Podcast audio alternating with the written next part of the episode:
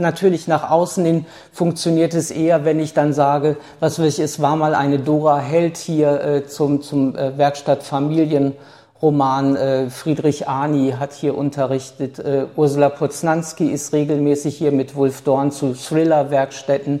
Aber ich bin eben auch dankbar für Leute, die nicht medial unbedingt sofort bei jedem bekannt sind. Zum Beispiel bin sehr dankbar, dass ich zum Beispiel seit über 20 Jahren mit einem Lektor jetzt bei DTV, Stefan Meyer, eine Reihe mache, Basiskurse erzählen, wo wir versuchen, äh, Grundlagen des erzählerischen Handwerks für jedermann, jeder Frau zu vermitteln, Figuren, Perspektive, Dialoge, solche Dinge.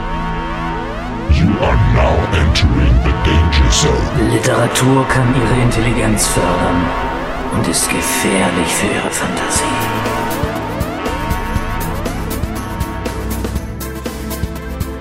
Herzlich willkommen zu einer neuen Ausgabe des Literaturcafé.de Podcast. Mein Name ist Wolfgang Tischer und diesmal ist die Akustik vielleicht schon ein bisschen anders. Ich bin unterwegs und befinde mich in Wolfenbüttel und Kürze wird ja dieser Podcast wieder zum Bachmann-Preis-Podcast. Ich spreche mit Andrea Diener über die Lesungen in Klagenfurt. Also da führt es mich eher südlich nach Österreich. Und jetzt eben bin ich im Norden in Wolfenbüttel. Das ist so ich sag mal, eine gute halbe Zugstunde von Hannover entfernt, östlich gelegen. Und hier befindet sich eine Institution mit einem sehr ja, ehrfürchtigen Namenbezeichnung, die Bundesakademie für kulturelle Bildung. Da denken einige, wow, wie komme ich dahin? Was muss ich geleistet haben? Was muss ich tun? Und über die Bundesakademie werde ich sprechen mit demjenigen, der hier für den Bereich kulturelle Bildung, ist ja breit, Literatur zuständig ist. Und ich freue mich ganz besonders, dass ich mit ihm hier rede in einem etwas halligen Raum in der Mühle äh, von Wolfenbüttel, Olaf Kurzmutz. Hallo. Ja, hallo, vielen Dank, Wolfgang. Ich schicke immer gerne voraus, wir äh, duzen uns hier in diesem Gespräch, weil wir uns äh, tatsächlich schon länger kennen. Ich schicke auch voraus, dass ich dankenswerterweise wieder einmal als Referent hier sein darf. Aber jetzt sollten wir tatsächlich für diejenigen, die die Bundesakademie und auch dich noch nicht kennen, das mal ein bisschen ähm, zerlegen und aufklären. Also dieser Name Bundesakademie, da denken doch einige sofort auch, ja, Kultur ist doch eigentlich Ländersache. Warum ist es keine Landesakademie? Wie, wie kam es denn, dass äh, hier eine Bundesakademie in Wolfenbüttel angesiedelt ist? Es gab äh, damals, das waren die 80er Jahre, viele Überlegungen, wo solch eine Bundesakademie deutschlandweit platziert werden könnte. Und es gab einige Namen im Gespräch, ich glaube Hamburg, Hannover, alles Mögliche. Und damals gab es tatsächlich noch die sogenannte Zonenrandförderung. Und lange Rede, kurzer Sinn, dadurch ist äh, die Wahl letztlich auf Wolfenbüttel gefallen, das so circa 50 Kilometer von Helmstedt, also der ehemaligen deutsch-deutschen Grenze liegt. Und da gab es äh, so Zuwendungen wie Zonenrandförderung und die haben dann geholfen, auch äh, diesen Ort zu etablieren. Und die Lokalitäten, äh, die wir hier äh, ja, zur Verfügung hatten, waren sehr attraktiv. Eben Teile des Schlosses Wolfenbüttels, Schünemannsmühle, eine alte Ölmühle, die wir als Gästehaus umbauen konnten. Also die Bedingungen waren sehr gut für Wolfenbüttel. Und insofern hat die Politik dann entschieden, Wolfenbüttel als Kulturort, auch der Herzog-August-Bibliothek, als Lessingstadt soll eine weitere großartige Institution bekommen. Wer hat es denn damals entschieden? Meine, wie gesagt, äh, Kultur ist eigentlich so äh, Ländersache. Wer hat gesagt, wir brauchen eine Bundesakademie, um kulturell die Menschen, die Leute zu fördern? Ich weiß das gar nicht mehr im Detail. Also es gab äh, schon weitere Bundesakademien bundesweit, eine für musikalische Jugendbildung in Trossing und auch anderswo. Und äh, es war einfach, man wollte eine weitere einen weiteren Standort haben äh, bundesweit, wo man ein vielfältiges kulturelles Programm anbieten kann für Leute, die auf dem Weg sind, Kultur weiterzugeben in verschiedenen Sparten. Eben nicht nur, äh, wofür ich zuständig bin, Literatur, sondern bildende Kunst, Musik, Museum, was ein besonderer Bereich bei uns ist, darstellende Künste, solche Dinge. Also. Aber das müssen wir auch mal sagen und das muss ich auch mal wieder sagen, diese Akademie steht für äh, jedermann und jede Frau offen. Also es ist nicht etwas, wo man sagt, das ist nur für die dürfen nur die Angestellten des Bundes oder sonst wie hier äh, nein, teilnehmen, nein, ist, sondern es ist nein, eine offene Einrichtung. Das ist richtig. Es, es, klingt sehr elitär, Bundesakademie, und äh, dieser Name Bundesakademie äh, rührt auch daher, dass wir einen bundesweiten Auftrag haben, aber letztlich vom Land Niedersachsen hauptsächlich gefördert werden. Es gab mal Projektförderung durch den Bund, aber im Kern sind wir eine Einrichtung, die bundesweit wirken möchte und deswegen auch Teilnehmerinnen und Teilnehmer aus dem gesamten Bundesgebiet anspricht. Dass naturgemäß die Leute, die es näher haben nach Wolfenbüttel, aus Niedersachsen, aus Berlin, häufiger kommen als die vielleicht äh, äh aus Freudenstadt oder Kalf. Das mag natürlich so sein, aber letztlich äh, haben wir auch aus dem europäischen Ausland immer mal wieder Teilnehmerinnen und Teilnehmer, die kommen. Ich sehe es jetzt auch jetzt in unserem Kurs, da ist auch jemand aus Wien dabei und äh, auch jemand aus Stuttgart, also aus der Region tatsächlich, aus der auch eher ich komme. Also man kann einfach schauen, auch auf der Website verlinken wir natürlich in den Show Notes, mhm. was es da an Angeboten gibt und äh, du hast ja auch gesagt, es ist, ist auch breit, das heißt, es ist sowohl Musik, Theater als auch eben den Bereich, für den du mhm. zuständig bist, die Literatur. Und du verantwortest diesen Bereich. Das heißt, ich sage es mal ganz salopp, du planst, welche Veranstaltungen du im Jahr so machst zu diesem Thema. Ja, so ist es. Also das, das Prinzip ist, äh, dass ich alle Veranstaltungen im Bereich äh, Literatur begleite oder mitmoderiere oder auch koduziere. Und das Schöne ist eben äh, nicht wie an Volkshochschulen in der Regel, dass man den Job alleine machen muss, sondern äh, wir versuchen jeweils für Seminare oder Tagungen Gastdozentinnen und Dozenten zu gewinnen, die äh, aus meiner Sicht bestimmte Themen in hervorragender Weise vertreten und äh, Menschen weiterbilden können, die auf dem Weg zur Aut zum Autor, zur Autorin sind oder eben auch als Literaturvermittler äh, an Volkshochschulen zum Beispiel agieren oder eine private Literaturgruppe haben, was auch immer. Und meine Aufgabe ist es, nach Namen zu suchen, äh, die ich nach Wolfenbüttel einladen kann und die Menschen zu überzeugen, äh, hier drei Tage, manchmal vier Tage zu lehren, ohne dass man äh, durch zu viel Honorar beleidigt wird. Sehr, sehr schön gesagt. Nenn mal ein paar Namen. Es sind ja wirklich große Namen auch schon, also sind hier und sind hier gewesen, die da als, du sagst es als, als Co-Referenzen Renten agieren. Also welche Namen, ohne jetzt zu sagen, das sind vielleicht ja. deine Lieblinge, oder, aber wer fällt dir ein oder vielleicht auch, auch aus dem aktuellen Programm? Es ist ganz schwierig, weil ich so vielen Menschen Unrecht tue, aber ich gehe mal sehr weit äh, in der Chronologie zurück und mir fallen spontan drei Herren ein aus der neuen Frankfurter Schule, äh, die ich hier begrüßen durfte. Das waren äh, Robert Gernhardt, FK Wächter und FW Bernstein. Äh, mit denen haben wir eine Reihe von Seminaren zu Text und Bild gemacht. Und diese Reihe äh, hat letztlich dann in die Gegenwart fortgesetzt, Flix. Also das ist auch ein Prinzip.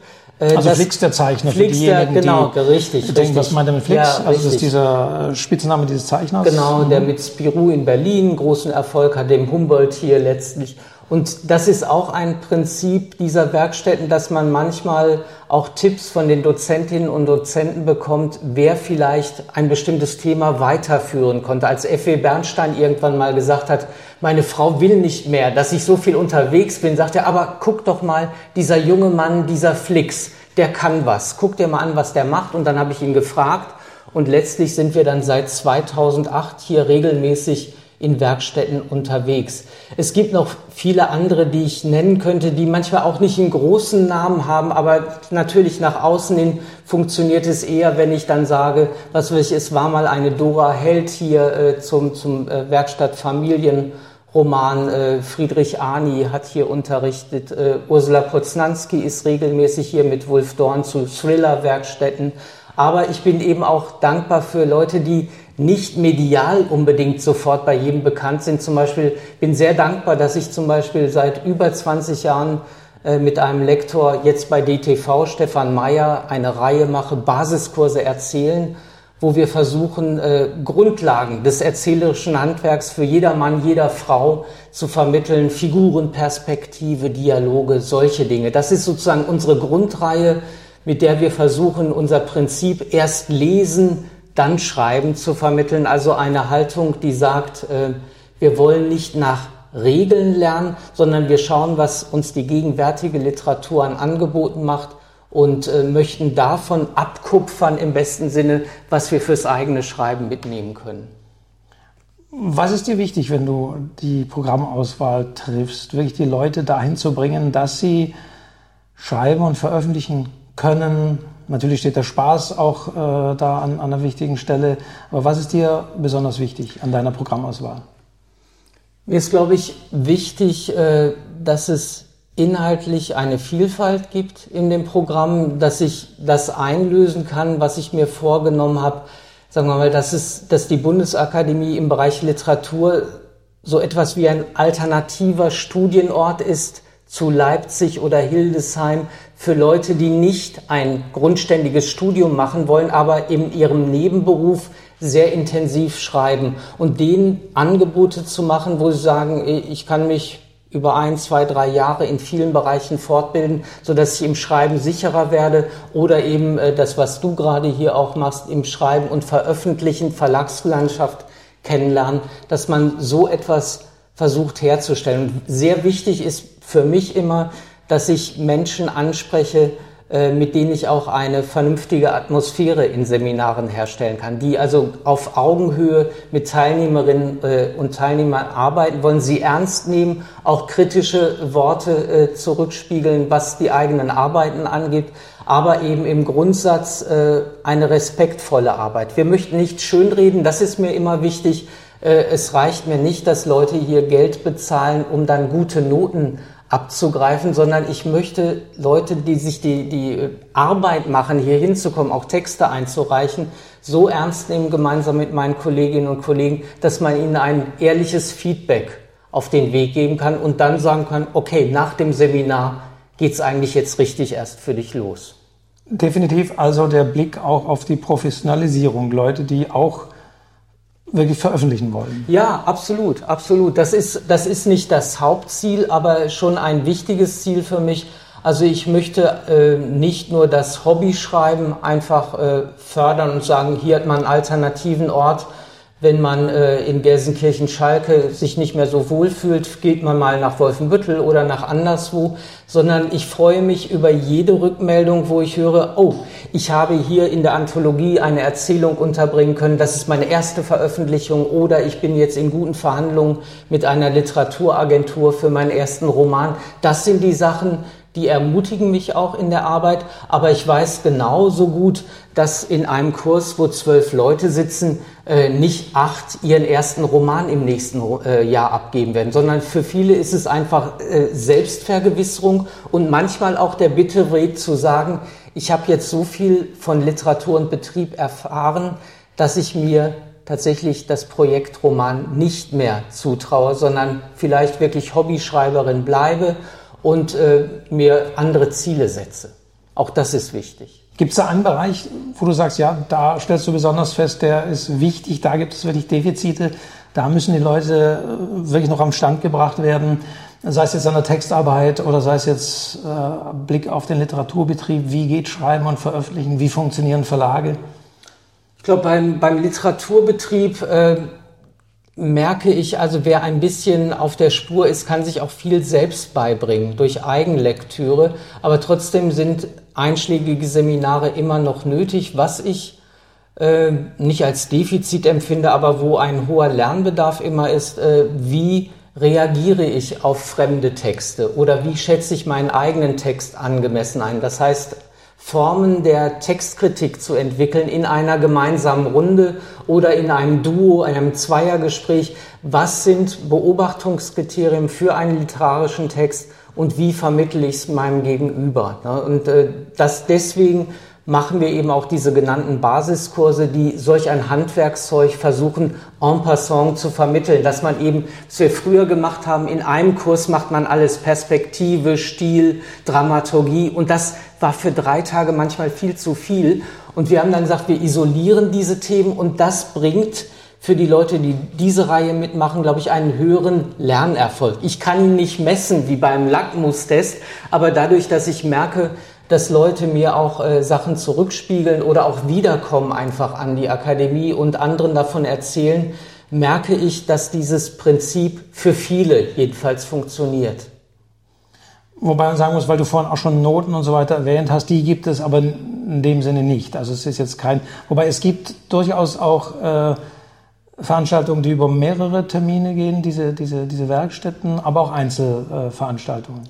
Ja, richtig. Also die, das Hauptfeld sind eigentlich Einzelwerkstätten, die über drei Tage gehen in der Regel. Äh, und es, diese Basiskurse, die sind zwar, haben zwar sechs Module, aber es ist freigestellt, ob man jedes Modul besuchen möchte oder nicht, weil wir sagten, wir möchten nicht, als wir es konzipiert haben 2005, die Leute zu sechs Seminaren direkt verpflichten, besonders wenn jemand sagt, Dialoge kann ich aber schon, warum soll ich dieses Dialogmodul besuchen? Wir dachten ganz selbstbewusst Abstimmung mit den Füßen, also wem es gefällt, der kommt auch wieder.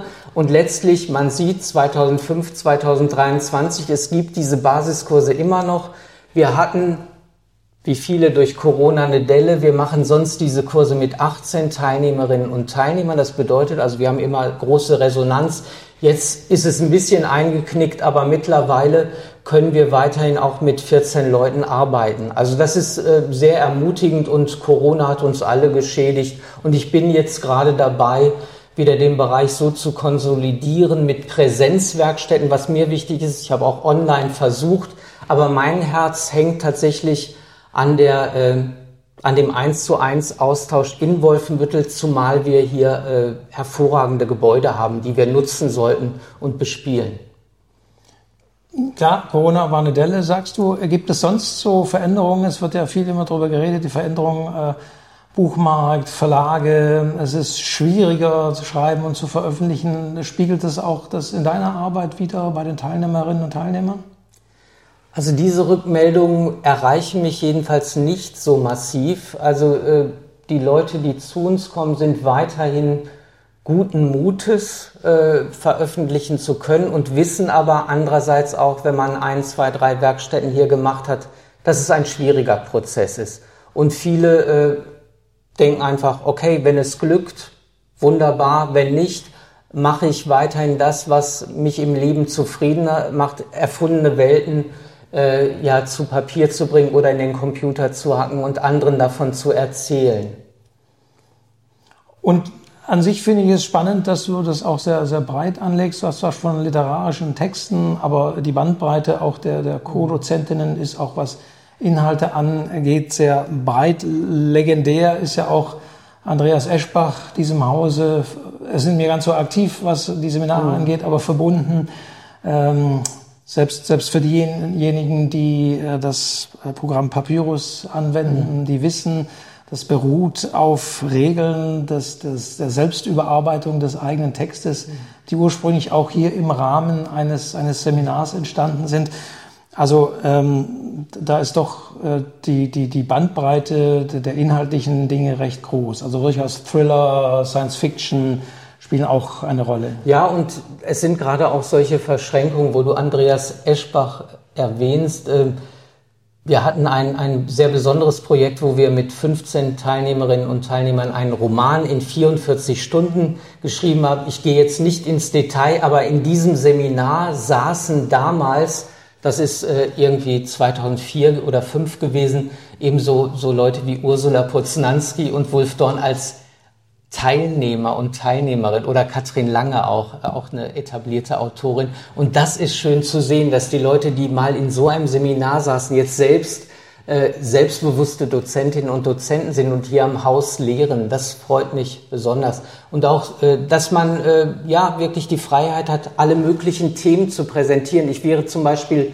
nie selbst vielleicht auf die Idee bekommen, mal Cozy Crime anzubieten, und eine Autorin hat mich angesprochen, Mary Ann Fox, die bei Aufbau eine eigene Reihe hat, neun Romane in dieser Hinsicht. Und ich fand das Thema spannend. Ich dachte, es klang gut. Äh, wir haben das noch nie gemacht und das, was sie mir vorgestellt hat, hat mich überzeugt. Und so machen wir im nächsten Jahr einmal ein Seminar zu diesem Thema Cozy Crime. Also zarte Verbrechen mehr oder weniger. Genau, manche sind immer erstaunt, wenn solche neuen Begriffe kommen, ja. Äh, Genres von denen, die es bis früher so ja. gar nicht gab. Ja. Also Cozy Crime, das ist so der, der Krimi, bei dem der Schwerpunkt nicht unbedingt auf blutigen. Genau, es sind keine Augensammler unterwegs oder sowas, ne? Ja. Genau, also der diametrale Fitzek quasi. Ja, ja. Äh, Im Programm kann man lesen, und da sagst du selbst, dass du das seit dem letzten äh, Jahrtausend hier schon äh, leitest, also gab es seit 1999. Ähm, und wie, wie ist denn dein Hintergrund? Äh, schreibst du denn auch? Äh, hast du, du, ich weiß, du hast natürlich einen, einen Lieblingsautor, äh, mittlerweile auch schon verstorben. Ja. aber schreibst du denn auch? Und wer ist dein Lieblingsautor?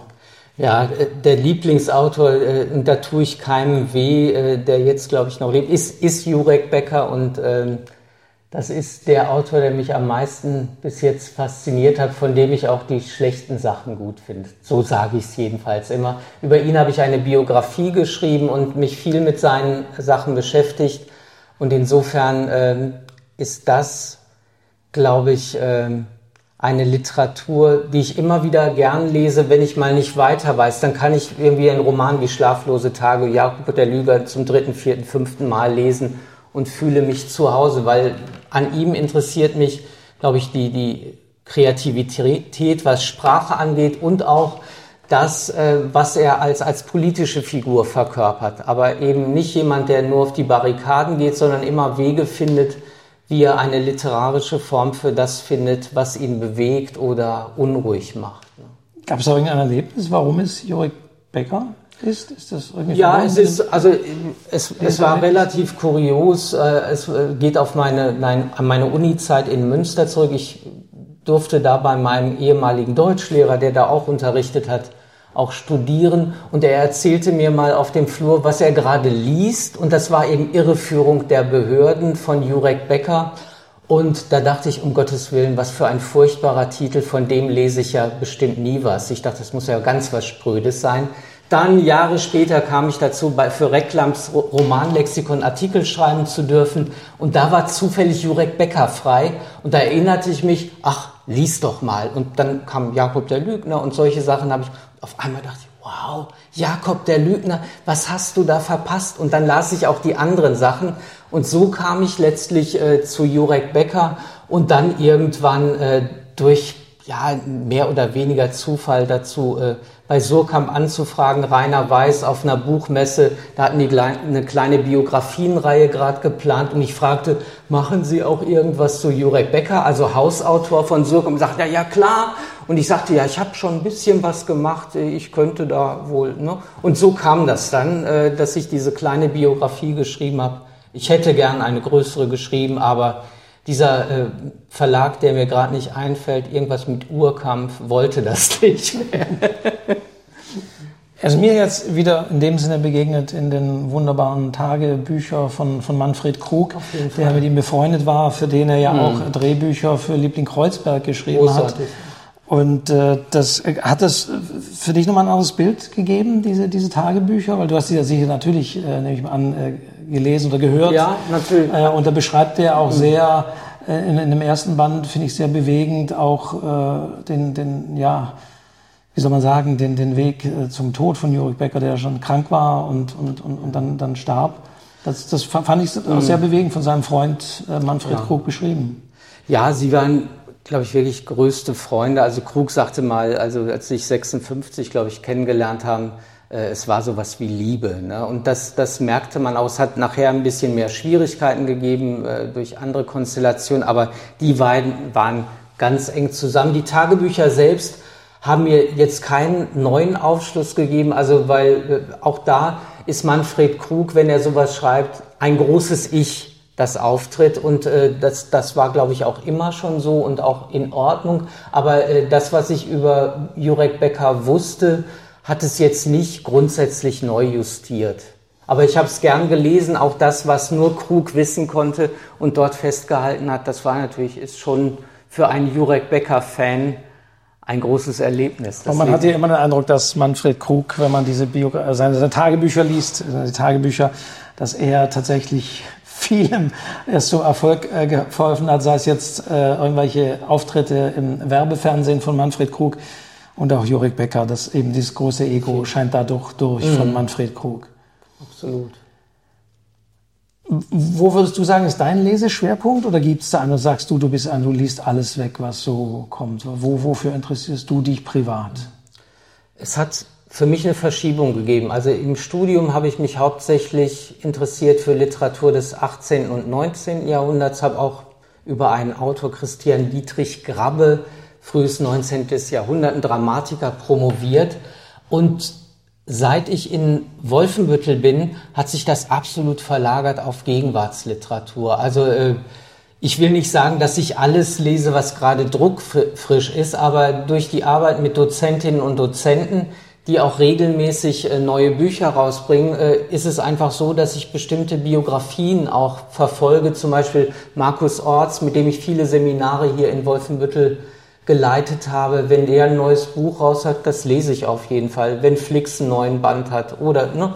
und dadurch ist natürlich auch schon mal nicht natürlich, also ist jedenfalls eine Leseliste schon mal vorgeprägt und ansonsten bin ich äh, auch dankbar manchmal für Tipps äh, für Autorinnen und Autoren, die ich selbst nicht so wahrnehme, aber äh, die Lebens- und Lesezeit ist endlich und ich lese auch nicht Tag und Nacht. Ich bin nicht so ein Freak. Ich freue mich auch manchmal, wenn ich nach einem Seminar wieder ein bisschen ausruhen kann, eine Runde jogge oder so äh, und einfach nur mal die Zeit zur Hand nehme oder das Zeitmagazin, längeren Artikel über Kevin Spacey und was da alles war in den frühen Jahren mit den Herren und Damen. Äh, das reicht mir manchmal auch, um auf eine Spur zu kommen oder wieder andere Literatur oder Filme zu entdecken.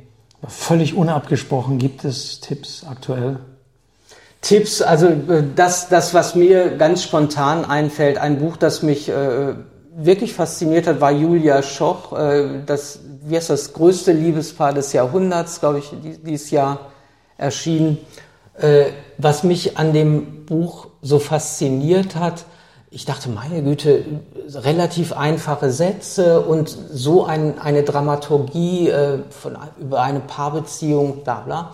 Äh, und dann erfuhr ich erst später äh, bei einem Dozenten, der nächstes Jahr kommt, Hauke Hückstedt, Leiter des Frankfurter Literaturhauses, dass Julia Schoch in einem Pro äh, Projekt Literatur in einfacher Sprache damals war. Und vor diesem Hintergrund einen äh, Einstieg konzipiert hat, der genau so war, wie ich das wahrgenommen habe, dass also diese äh, einfache Sprache eine Setzung war, aber eben nicht, dass ich dachte, meine Güte, das ist jetzt ein pädagogisches Projekt, was Sie da gerade, sondern ich dachte, wow, wie präzise, wie cool, so kurz zu formulieren. Und das hat mich wirklich äh, sehr fasziniert, äh, besonders weil Julia Schoch auch vor vielen Jahren mal hier Stipendiatin war. Also ich hatte sie im Blick auch mit anderen Roman, aber der hat mich tatsächlich jetzt, äh, ich will nicht sagen umgehauen, aber sehr überzeugt, was sie da zu Papier gebracht Und mit Hauke Hückstedt machst du da was zu diesem Thema? Oder ist ja, wir machen tatsächlich, wir machen sogar zwei Sachen. Wir, er war auch mal Stipendiat äh, an der Bundesakademie mit seinem zweiten Buch, glaube ich, oder so, aber jedenfalls schon lange, lange her.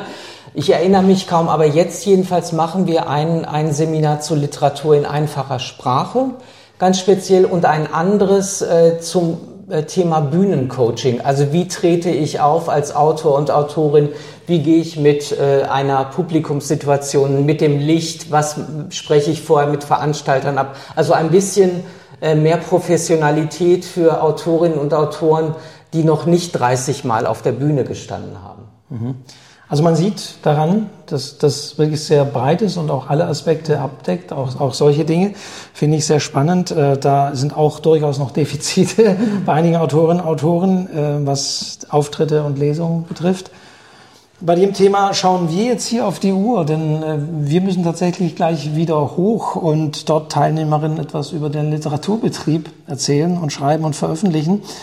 Insofern äh, dir nochmal vielen Dank. Du bist auch und immer noch großer Twitterer. Das hatte ich auch irgendwann mhm. mal gepackt. Also es lohnt sich auch, muss ich sagen, obwohl man von Twitter aktuell denken und halten kann, was man will und da einige Dinge sicherlich so laufen, wie sie nicht unbedingt laufen sollten, dich auf Twitter zu verfolgen. ja gut, also man muss eine Schwäche, glaube ich, für Sprachspiele haben und wir, wir sind relativ sprachspiellos über diese halbe Stunde jetzt hier gekommen. Ja. Du Nebelopfer. Aber äh, wir haben äh, vorhin, als wir in der Buchhandlung waren, äh, Buchtitel, die sich als Beschimpfung äh, eignen. Und da haben wir das Nebelopfer schon ausgemacht. Es geht also, wenn ich sage, du Nebelopfer, so richtig abfällig. Es funktioniert. Also ich würde es auch allen mal vorschlagen, die diesen Podcast hören, das mal zu versuchen. Einfach in der Straße so an jemand vorbei und du Nebelopfer. Das geht. Also, ich danke dir, Olaf Kurzmanns, recht herzlich, äh, dass wir uns hier unterhalten konnten. Twitter ist ein Thema. Ich werde vom Bachmann-Preis wohl oder übel noch twittern, weil ich merke, trotz äh, Mastodon und Alternativen und Fediverse und so weiter, es sind noch ein paar bei Twitter verblieben und äh, man hat es da doch noch einfacher, die Leute zu erreichen. Also man wird mich aus Klagenfurt lesen können. Ich sage jetzt aber nochmal vielen herzlichen Dank fürs Auskunft geben und dass wir so ein bisschen Einblick gegeben haben für diejenigen, die diese große Bundesakademie für kulturelle Bildung äh, davon gehört haben, zu ermutigen und zu ermuntern, mal auf die Website zu schauen, reinzuschauen, was du da so machst. Äh, denn ich finde, das sage ich hier noch am Schluss, dass es wirklich ein sehr tolles Programm ist mit eben auch sehr hochkarätigen Referenten. Wir haben es ja gerade gehört. Also vielen Dank fürs hier sein in diesem Podcast, obwohl ich natürlich hier sein darf in Wolfenbüttel. Vielen Dank, Olaf. Ein herzlicher Dank, Wolfgang. Und wie immer gilt, wenn euch dieser oder Ihnen dieser Podcast gefallen hat, folgen, liken, äh, Herzchen und Plus vergeben bei Spotify und anderen Portalen. Wir hören uns demnächst zusammen mit Andrea Diener aus Klagenfurt von den 47. Tagen der deutschsprachigen Literatur, dem Bachmann-Preis. Bis dahin sage ich, Wolfgang Tischer, Tschüss.